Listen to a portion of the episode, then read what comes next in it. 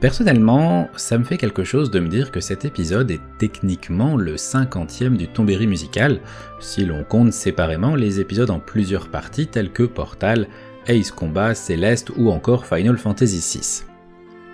Le Tombéry musical a aussi soufflé récemment sa sixième bougie, j'en ai même profité pour refaire toutes les miniatures et mettre à jour les noms des épisodes. Une aventure qui a commencé avec un premier épisode sur Mystic West, et c'était à la fois logique et une erreur. Commencer par un des jeux que j'aime le plus et ce qui paraît le plus normal, mais cela implique aussi qu'un des sujets qui me tient le plus à cœur essuie les plâtres et sert d'entraînement et de brouillon avant que je n'affine ma méthode de travail et que j'apprenne des astuces bien pratiques dans la réalisation d'un podcast. Profitant de ce 50e épisode, je vais vous poser une question que Georges Sand aurait bien aimé entendre de la bouche de Frédéric Chopin. Est-ce que ce ne serait pas l'occasion d'un petit coup de polish? Revenons donc à Mystic West, aussi connu sous le nom de Final Fantasy Adventure aux États-Unis, ou encore Seiken Detsetsu Final Fantasy Gaiden au Japon, pour un remake de l'épisode de lancement du Tombéry musical.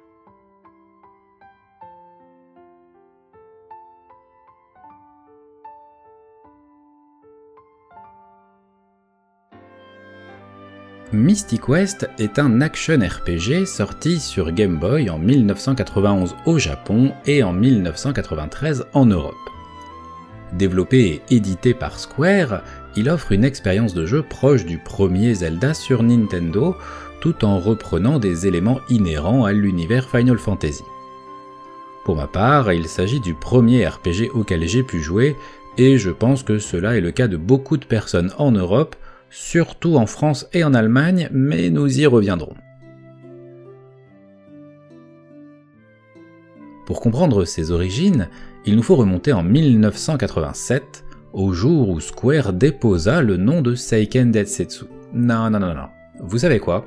On va remonter encore un peu plus tôt, histoire de tout comprendre à la genèse de ce jeu. Fondé en 1983, Square est initialement une division de la Denyusha Electric Company, groupe industriel énergétique japonais appartenant au père de Masafumi Miyamoto, fondateur de Square.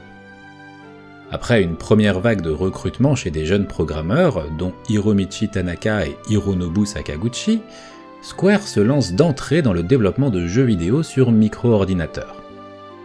Le succès est au rendez-vous dès le premier titre, Death Trap et se confirme avec sa suite Will the Death Trap 2, logique.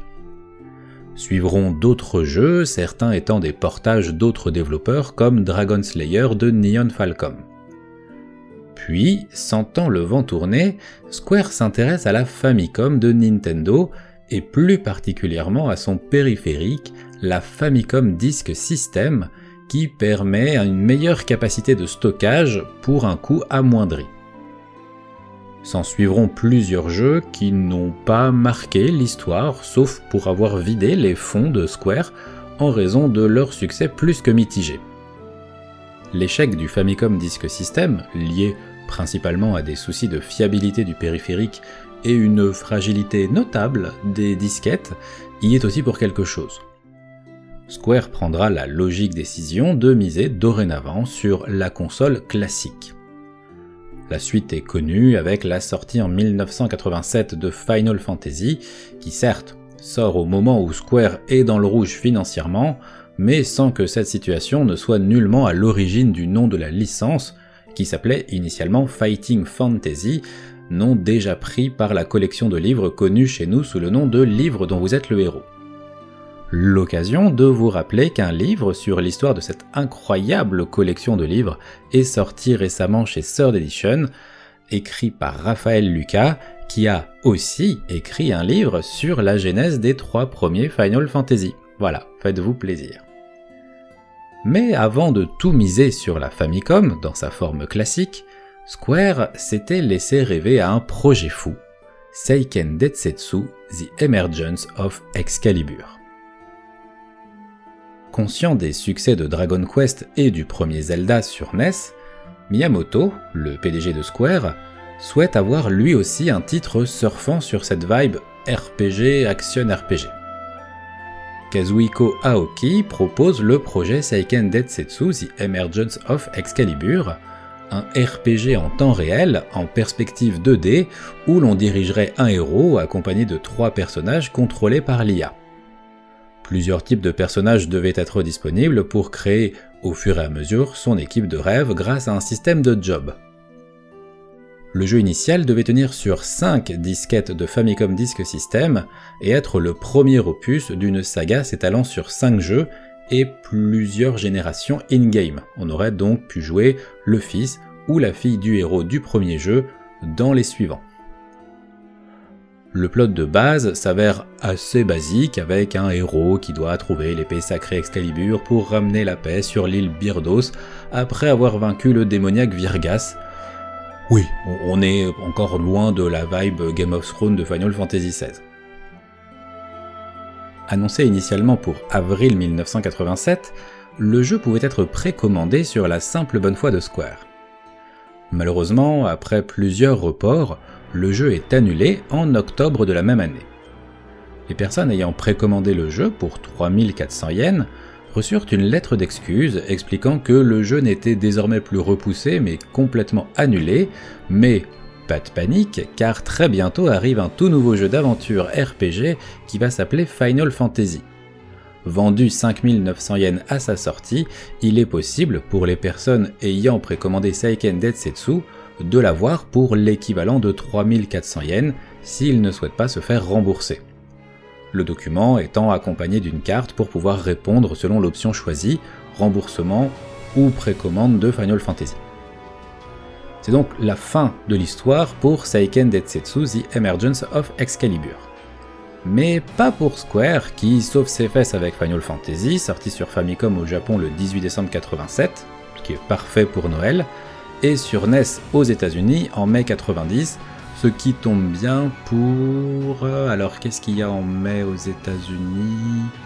Le jour du souvenir à la mémoire des soldats morts au combat, ouais, bof. Et sinon en juin, il y a la fête du mémorial des confédérés. Oh, non, non, bah ça, bah, non, non, c'est très bien. Donc euh, Final Fantasy est sorti en mai 90 aux États-Unis et pas chez nous parce qu'à l'époque en Europe en fait euh, on n'avait pas droit à grand chose. Déjà on pouvait être content d'avoir les consoles mais alors euh, avoir les jeux qui sortaient au Japon c'était souvent un miracle. Final Fantasy II arrive lui le 17 décembre 1988 donc à un jour près, moins d'un an après le premier opus, mais cette fois que au Japon. Vient ensuite l'année 1989 et la Game Boy qui prend d'assaut les poches des enfants japonais dès le mois d'avril et des enfants américains en juillet. La nouvelle console de Nintendo est un marché neuf qui s'ouvre pour Square et Miyamoto, toujours le PDG de Square, s'empresse de demander à ses équipes de créer un équivalent de Tetris pour la console portable. Mais Akitoshi Kawazu et Koichi Ichi, retenez bien ce nom, se disent que juste en fait ils ont pas envie de faire un puzzle game. leur kiff c'est de faire des RPG, donc ils décident de lancer le développement de Makai Toshi Saga, un RPG qui prendra le nom de Final Fantasy Legend aux États-Unis, bien qu'il ne soit pas un Final Fantasy, mais simplement dans le but en fait de populariser ce nom afin de vendre davantage de jeux estampillés Final Fantasy. Mais ça aussi, nous y reviendrons. A noter que Final Fantasy Legend est le premier jeu éditeur tiers à se vendre à plus d'un million d'exemplaires sur Game Boy, donc le premier jeu non édité par Nintendo à atteindre ce chiffre. En 1990, Final Fantasy III vient confirmer le succès de la licence, bien que lui aussi ne sorte qu'au Japon. Bon, tout ça c'est très gentil, mais on est là pour parler de Mystic West, ou Seiken Detsetsu, ou Final Fantasy Adventure, je vais pas les répéter à chaque fois, merci. Donc, Zelda, oui, je sais bien, je parle toujours pas du bon jeu, Zelda a été un carton sur Nintendo, Square maîtrise plutôt bien la Game Boy, le succès de Final Fantasy Legend en étant la preuve, pourquoi ne pas prendre les devants sur Nintendo et sortir un Zelda-like, mais sur la fameuse console portable? Voilà l'idée à l'origine du projet Gemma Knight, qui à ce moment n'a pas encore de nom et pour lequel Koichi Ichi se voit confier le poste de directeur. Le moins que l'on puisse dire, c'est que Ichi, il débarque pas de nulle part. Embauché par Square en 1987, il débute avec l'importante mission de créer l'univers graphique du premier Final Fantasy sous la houlette de Hironobu Sakaguchi, qui était réputé pour pas être très facile à avoir comme chef. Et ce monsieur, Koichi Ichi, on lui doit, entre autres, bah déjà, un, l'idée de contacter Yoshitaka Amano pour en faire l'illustrateur du jeu, et donc de la licence après. Les chocobos, c'est aussi son idée, d'abord refusé même, son idée étant d'avoir des créatures dans le jeu qui ne soient pas destinées à être combattues. Tout cela étant la résultante d'un trauma dans son enfance, parce que enfant, euh, Koichi Ichi, il avait gagné un poussin à un concours qui est devenu bah, un poulet avec le temps, forcément, et malgré l'affection qu'il avait pour ce poulet, ses parents ont fini par le donner à un éleveur, et la suite, vous voulez pas la connaître. Mais c'est pas tout, parce que Koichi Ichi, il a aussi eu l'idée des MOG, même s'ils ne feront pas leur apparition avant Final Fantasy III, ça vient tout de même de lui, et il faisait le forcing depuis déjà deux jeux. Et surtout, c'est à lui que l'on doit l'idée des cristaux, qu'on nous ressort encore aujourd'hui, y compris en dehors des Final Fantasy comme dans Super Mario RPG, Skies of Arcadia, Bravely Default, et même chez le comte de Monté. Christo. Game designer sur Final Fantasy II, scénariste sur Final Fantasy Legend, il s'occupe des objets de Final Fantasy III quand on vient lui filer la tête du projet Gemma Knight. Au fil du temps, Gemma Knight devient Seiken Detsetsu Final Fantasy Gaiden, mais du coup, vous allez me dire, quel rapport avec le jeu annulé de 1987 Pourquoi reprendre le nom d'un projet annulé? Eh ben tout simplement, c'est très terre à terre, hein, mais parce que le dépôt de marque avait déjà été renouvelé en 1989 et qu'il était temps d'en faire quelque chose pour ne pas le perdre. La mission de base est simple, faire un Zelda-like sur Game Boy en utilisant l'univers étendu Final Fantasy pour continuer de faire fructifier le nom d'une manière ou d'une autre. C'est d'ailleurs pour ça que le jeu sort au Japon sous le nom Seiken Detsetsu Final Fantasy Gaiden, mais simplement sous le nom Final Fantasy Adventure aux États-Unis et Mystic West chez nous. Sachant que euh, pour les États-Unis, c'est pas toujours pas un Final Fantasy, pas plus que Final Fantasy Legend, qui est un jeu de la licence Saga. Enfin, attendez, parce que là je, sens que ça devient le bordel et que je vais vous perdre là avec tous les noms. Donc on va crever l'abcès une fois pour toutes. J'ai fait une présentation PowerPoint pour YouTube, parce que si vous avez juste l'audio, mon conseil là c'est de vous asseoir, de prendre un stylo et de bien vous installer, et on va y aller par ordre chronologique. Allons-y pour le bordel avec les noms des jeux Square dans les années 90. Attention, ça peut être long. On commence gentiment. Final Fantasy 1, qui sort en 87 au Japon, qui s'appelle aussi Final Fantasy aux États-Unis, sorti 3 ans plus tard. Final Fantasy 2, sorti en 88, uniquement au Japon. Makai Toshi Saga, sorti en 89 au Japon, et en 1990 aux États-Unis sous le nom de The Final Fantasy Legend pour vendre des jeux Final Fantasy, même si ce n'en est pas un. Final Fantasy III, sorti en 90 uniquement au Japon. Makai Toshi Saga 2, qui fort logiquement reste Final Fantasy Legend aux États-Unis. Au revoir le The, je sais pas pourquoi, c'est comme ça, jusque-là, ça va. Arrive Seiken Detsetsu, premier du nom. Au Japon, Seiken Detsetsu Final Fantasy Gaiden, qui veut donc littéralement dire histoire secondaire de Final Fantasy, qui prend juste le nom de Final Fantasy Adventure aux États-Unis, aussi pour populariser la licence Final Fantasy, qui n'a alors qu'un seul jeu sorti sur le territoire à ce moment-là. Et qui devient Mystic Quest chez nous, parce que voilà, et de toute façon en Europe on n'avait aucun Final Fantasy à ce moment-là, donc ça n'aurait rien changé. Vous croyez que c'est fini? Non, non, non 1991, Final Fantasy IV sort au Japon, qui devient, aux États-Unis, Final Fantasy II, parce que ce n'est que le deuxième Final Fantasy à sortir là-bas. Arrive Makai Toshi Saga 3, qui devient euh, Final Fantasy Legend 3 aux États-Unis. Ça maintenant on a l'habitude, il n'y a pas de problème. Par la suite, la licence change de nom et devient les Romancing Saga pour que ça reste harmonisé. Mais très bien, admettons, changeons le nom, on n'est plus à ça près, ça garde saga, c'est déjà ça, même si pour euh, les Final Fantasy Legends, du coup, on voit plus trop le rapport. Attention, Mystic Quest, un RPG sorti d'abord aux États-Unis pour apprendre aux Américains ce qu'est un RPG. C'est littéralement JRPG 101, le jeu. Parce qu'il prenait vraiment ce public pour des débiles. Le héros s'appelle Benjamin, je sais pas ce qu'il vous faut de plus. Le jeu sort après, au Japon, mais pour bien justifier le fait qu'il soit aussi simplifié, il s'appelle Final Fantasy USA Mystic Quest. Et c'est toujours pas un Final Fantasy. Et en Europe, il devient Mystic Quest Legend, alors qu'il n'a aucun rapport non plus avec le Mystic Quest que nous, on a eu sur Game Boy. 1992, Final Fantasy V, que au Japon. C'est tout, c'est comme ça. Puis Seiken Detsetsu 2, qui devient Secret of Mana, donc le deuxième opus de la licence Seiken Detsetsu, mais vu qu'aux États-Unis c'était Final Fantasy Adventure et chez nous Mystic Quest, bah va savoir que c'est la même licence. Et pour finir, Final Fantasy VI, qui sort donc au Japon, mais qui devient Final Fantasy 3 aux États-Unis, parce que ben, ce n'est que le troisième à sortir là-bas. Les Américains ont donc eu dans l'ordre Final Fantasy 1, 4 et 6 sous la numérotation 1, 2 et 3. Voilà, merci de votre attention. On va pouvoir revenir à Mystic West, enfin à Seiken Detsetsu, Final Fantasy Gaiden, ou Final Fantasy Adventure, ou Mystic West, voilà. Bref. Donc, euh, euh, je sais plus où j'en étais avec tout ça. Oui, oui, oui, oui.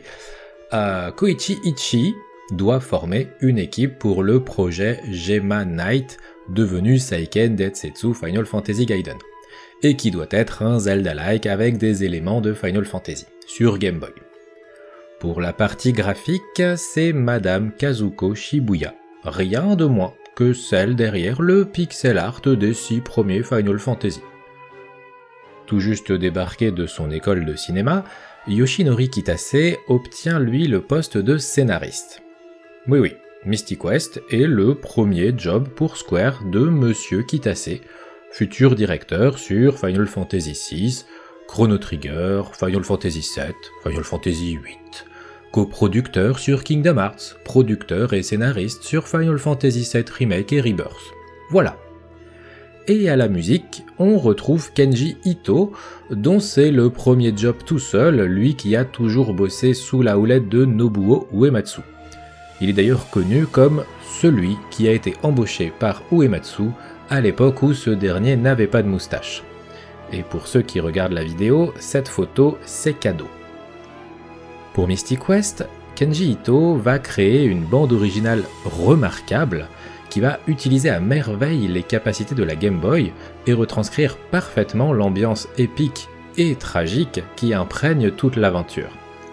Cela jouera énormément dans la réussite du jeu, et si ce jeu a marqué nombre de joueurs et joueuses français et allemands, oui oui, c'est parce qu'il s'agit aussi du premier jeu de Square traduit dans ces deux langues. Et à l'époque, les jeux traduits en français, ils n'étaient pas légion.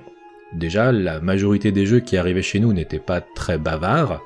Euh, Zelda 2 a eu droit à un petit fascicule traduisant certains échanges importants pour comprendre son histoire et ses quêtes, mais rien en jeu. Zelda 1, n'en parlons même pas, mais Zelda 3, oui. Sorti sur Super Nintendo en 1992, Zelda 3 est arrivé chez nous avant Mystic Quest, et traduit en français. Par qui? Par Sylvie Baumstein, que l'on retrouve derrière la traduction de Mystic West. La version française de Mystic West ayant fait couler un peu d'encre, j'ai voulu mener une petite enquête et suite à un improbable concours de circonstances et beaucoup de chance, j'ai pu m'entretenir au téléphone avec Sylvie Baumstein. Je suis désolé d'avance de n'avoir pu enregistrer cet échange et de vous laisser avec un degré de preuve euh, niveau TKT euh, crois-moi pour ce qui va suivre, car À ma grande surprise, il y a bien une histoire derrière la traduction de Zelda 3 et de Mystic West. Mais pour la comprendre, il faut revenir en 1987. Oui, encore une fois. Au moment où Nintendo se dit qu'après son succès avec la Famicom au Japon, renommée NES aux États-Unis, le marché européen pourrait être son prochain objectif. Mais nullement implanté sur le vieux continent, la société japonaise compte faire appel à des entreprises sur place qui seraient responsables de la production, de la gestion et de la distribution locale du matériel, consoles et jeux. Après une première expérience compliquée avec la société ASD pour ce qui est de la gestion sur le sol français, tout est dans le tome 3 de l'histoire de Nintendo par Florent Gorge si vous voulez en apprendre plus, c'est finalement Bandai qui prend le relais et au-delà de la gestion matérielle des consoles, cette responsabilité logistique concerne aussi la localisation sur les différents territoires. Au début des années 90, après un âge d'or dans les liens entre les deux entreprises, expliquant entre autres l'arrivée chez nous de jeux Dragon Ball, Tortue Ninja et Chevalier du Zodiaque, dont Bandai gérait les ventes de jouets, le vent commence à tourner. Fini la période de réflexion, le succès de Nintendo est confirmé en Europe et la firme japonaise veut devenir seule maîtresse de son destin sur le vieux continent. Pendant ce temps, Zelda 3 connaît un gros succès au Japon et aux États-Unis. Mais il contient une partie importante de texte, ce qui pourrait limiter son accessibilité chez nous. Or, au même moment, chez Bandai, travaille Sylvie Baumstein, qui est attachée de direction. Elle parle japonais et peut, de par son poste, échanger avec quelques représentants de Nintendo. Sans que cela ne vienne d'elle, on lui propose de traduire le prochain Zelda qui doit arriver en France. Madame Baumstein travaille certes chez Bandai, mais ne s'intéresse pas du tout au milieu du jeu vidéo. Cependant, elle connaît un peu Zelda et apprécie son univers et ses musiques. Elle accepte la proposition. Par la suite, elle reçoit un document avec toutes les phrases du jeu ainsi que le guide et le boîtier.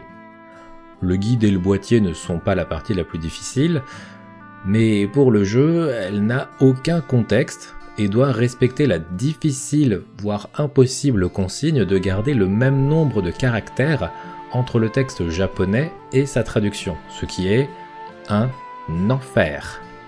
Parce que ce qui peut se dire en quelques canas va nécessiter bien plus de lettres en français pour garder tout son sens. Ce qui explique certaines errances notées dans la traduction française de Zelda 3, notamment la Master Sword qui devient Excalibur, situation qui se répète dans la version initiale de Wind Waker avant que l'épée ne redevienne l'épée de légende dans le remaster. Mais de son propre aveu, elle a fait cela avec plaisir, sur son temps libre, donc en plus de son boulot, et surtout sans être payé. Sûrement un moyen pour Bandai de bien se faire voir à une époque où les relations se compliquaient avec Nintendo. Inutile de vous dire qu'elle n'a eu aucun droit de regard sur l'implémentation de son travail dans le jeu, et aujourd'hui elle précise avec humour qu'au-delà de la déception face à un résultat pas à la hauteur de ses attentes, elle regrette que ses enfants, qui ont pu jouer au jeu à l'époque, passaient les textes très vite sans y prêter attention. Pour Seiken Detsetsu, Mystic West, elle ne sait plus si c'est Square qui est venu vers elle ou Nintendo. Mais il est plus probable que cela soit Square car Nintendo laissait les éditeurs gérer la question de la localisation, en tout cas pour ce qui était de la traduction. Et le processus fut malheureusement le même. Du texte, aucun contexte, et tellement peu de place pour éviter la perte d'informations que c'était encore une fois mission impossible. Cela n'était pas son métier, elle l'a fait sur son temps libre, sans être rémunérée, sans droit de regard, ni même possibilité d'intervention devant des problèmes d'implémentation. Et Dieu sait qu'il y en a dans Mystic West. Ajoutons à cela qu'elle n'était pas spécialement bercée dans l'univers du jeu vidéo et que cela ne l'intéressait pas plus. Ce qui peut expliquer le côté décalé du ton de certaines phrases, surtout remis en situation avec la dramaturgie omniprésente durant le déroulement du jeu. Mais malgré cela, sans son travail, le jeu n'aurait peut-être pas eu de traduction française. Et à 8 ans, moi, bah j'aurais rien compris, voire même j'y aurais pas joué. Alors oui, on peut être critique sur la qualité de cette traduction, mais ne pas oublier les conditions dans lesquelles elle a été réalisée et le fait qu'elle a rendu accessible le jeu à de nombreux enfants. Et je rajouterais que la traduction anglophone est aussi très très critiquée, voire plus. Pour la petite anecdote, le jeu fut aussi traduit en allemand et je me suis demandé ce qu'étaient devenues les deux personnes créditées pour cette traduction. Et bah j'ai pas été déçu. Au crédit, on retrouve Suzanne Polman qui est aujourd'hui assistante manager chez Nintendo Europe. Félicitations Suzanne. Franchement, c'est une belle évolution de carrière. Quant à Wolfgang Ebert, outre le fait qu'il a un homonyme violoncelliste assez prolifique, après son travail pour Mystic West, qui est aussi sa première apparition au crédit d'un jeu, il est devenu responsable des relations publiques de Konami en Europe avant de rejoindre Giant Software, le studio de développement derrière Farming Simulator. Voilà. On en a fait du chemin depuis Mystic West. Mystic West, qui est donc arrivé chez nous en 1993 avec une traduction française des chocobos, le design des MOG, mais uniquement pour symboliser une altération d'état, pas de cristaux, des PNJ qui se joignent à nous dans certains donjons, reliquat de l'IA voulu dans le projet de 1987, euh, mais avec euh, quand même un peu de loupé dans le déplacement et surtout la précision des attaques. Sans oublier la fâcheuse manie de tuer les monstres qu'on galérait déjà à transformer en bonhomme de neige pour les pousser sur des interrupteurs. Mystic Quest est un jeu très imparfait, avec des maladresses notables, mais il reste l'une des aventures les plus épiques d'un jeu Game Boy, en n'hésitant pas à nous tuer des personnages auxquels on s'était attaché. Non, non, pas toi Willy, toi t'es mort beaucoup trop tôt dans l'aventure et j'ai pas eu le temps de te connaître. Mais tout de même, commencer un jeu en butant un PNJ alors que tu t'adresses à des gamins d'à peine 10 ans, c'était plutôt osé. Ajoutons une bande son que j'écoute encore aujourd'hui avec plaisir, et un grand final qui me laisse toujours aussi mélancolique. Tout ça pour un jeu en noir et blanc tenant sur quelques kilo-octets. Ce fut mon premier jeu Square sans savoir tout ce qui allait suivre, mon premier jeu ayant un lien avec l'univers Final Fantasy, et peut-être la cartouche Game Boy que je chéris le plus aujourd'hui. Il connaîtra un remake sur Game Boy Advance en 2003 nommé Sword of Mana et un remaster en 2016 sur Vita, Android et iOS nommé lui Adventure of Mana. Né d'un projet initial trop ambitieux, Mystic West a su se faire un nom et une identité, une situation qui n'est pas sans rappeler sa suite, entre guillemets, Secret of Mana, qui est le reliquat d'un autre grand projet destiné initialement à la console mornée SNES CD qui devait arriver avec le travail commun entre Nintendo et Sony. Mais ça, c'est une autre histoire que j'ai déjà racontée il y a bien longtemps dans un vieux tombéry qui, à l'image de Mystic West, arbore les stigmates de son temps, mais que j'accepte pourtant tel qu'il est.